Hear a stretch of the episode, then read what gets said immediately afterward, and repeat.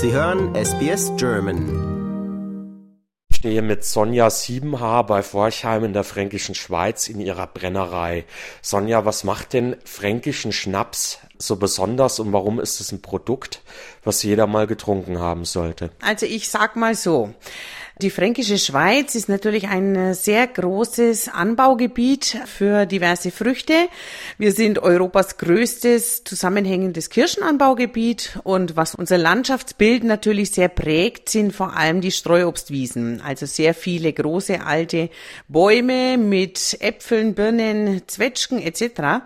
Und für einen Brenner ist es natürlich immer ganz besonders gut, wenn er den Reifegrad seines Obstes selbst in der Hand hat. Sprich, wir pflegen, ernten unser Obst für unsere Brände selber, bauen das alles selber an. Ja, nur wo man was Gutes reinsteckt, kann man auch was Gutes draus ernten. Sprich, ähm, perfekte, richtig gute, vollreife Obstbrände das ist eigentlich das, was unsere Gegend hier auszeichnet. Ich lebe ja selbst im Großraum Nürnberg. Ähm, da gibt's Leute, die fahren 50 Kilometer hierher, um die Schnäpse zu probieren. Gibt's denn auch welche, die tatsächlich aus dem Ausland dann kommen? Definitiv ja. Es läuft meistens natürlich so, dass irgendwelche Leute zu Besuch sind hier in Deutschland und äh, trinken irgendwo mal einen fränkischen Obstbrand oder er wird verschenkt, verschifft. Neulich hatte ich auch tatsächlich eine Anfrage, ob wir nach USA versenden. Die Leute wollen mitnehmen.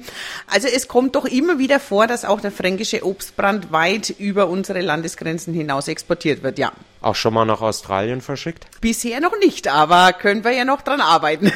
Wie schaut's denn bei dir aus? Äh, probierst du dich da manchmal auch, um Inspirationen zu bekommen, ein bisschen durch, guckst, was es im Ausland gibt und lässt es dann so ein bisschen einfließen? Auf jeden Fall, ja. Ich hatte jetzt den großen Vorteil, dass ich selber noch mal eine Ausbildung gemacht habe zur staatlich geprüften Brennerin.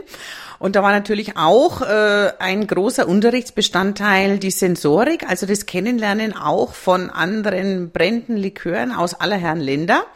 Da waren ganz viele exotische Spirituosen aus aller Welt dabei, die wir dann im Rahmen der Schule wirklich auch durchanalysiert haben, durchprobiert haben. Und es ist durchaus mal so, dass man sagt, okay, man bekommt einfach mal neuen Input.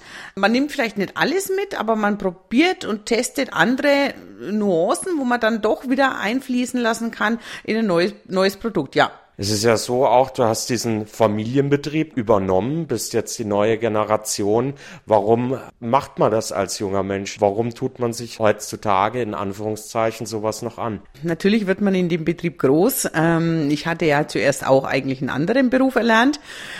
Und dann war der Zeitpunkt gekommen, dass die Eltern einfach zu alt waren oder halt älter wurden. Und dann habe ich mir überlegt, was unsere Region hier auszeichnet, ist wirklich eine Vielzahl kleiner Betriebe. Leider geht der Trend dahin in den heutigen Zeiten, dass es ein paar große Betriebe gibt und alles sehr industriell hergestellt wird und der kleine Handwerker immer mehr stirbt. Und dann habe ich mir gedacht, dass das eigentlich schade wäre, wenn es solche Betriebe nicht mehr gibt und habe das ähm, anfangs halbtags gemacht, um mir das einfach mal anzugucken, weil ich finde, man kann nur was gut machen, wenn wirklich Herz und Leidenschaft dahinter ist. Und dann habe ich meinen alten Beruf aufgegeben, das weitergeführt und wie gesagt, die Leute danken es mir immer wieder aufs Neue, weil sie eben sagen, es ist schön, dass auch der kleine Handwerksbetrieb, wo wirklich alles noch mit der Hand gemacht wird, dass es solche Betriebe noch gibt. Fränkische Schweiz ohne die Brennereien und die Brauereien, das Bier gehört natürlich hier genauso dazu, für dich nicht vorstellbar, oder? Unmöglich. Wir sind das Land der Brenner und Brauer und das wollen wir auch bleiben. Es ist leider sowieso in dem Brennermetier so, dass ähm, der Nachwuchs fehlt. Finde ich sehr schade. Wie gesagt, deswegen habe ich mich erst recht dazu entschieden, den Beruf weiterzuführen, das einfach weiter leben zu lassen und Fränkische Schweiz ohne unsere tollen Produkte, ohne, ohne Bier, ohne Obstbrand. Es wäre schade. Nein, also möchte ich mir gar nicht vorstellen. Jemand, der noch nie was vom fränkischen Schnaps gehört hat, warum sollte der mal einen Schluck probieren? Ja, man kennt ähm, Gin, Whisky, Rum und Co., aber an toller Obstbrand, der einfach nach Williams Christbirnen, überreifen Birnen duftet, wenn man die Flasche aufmacht.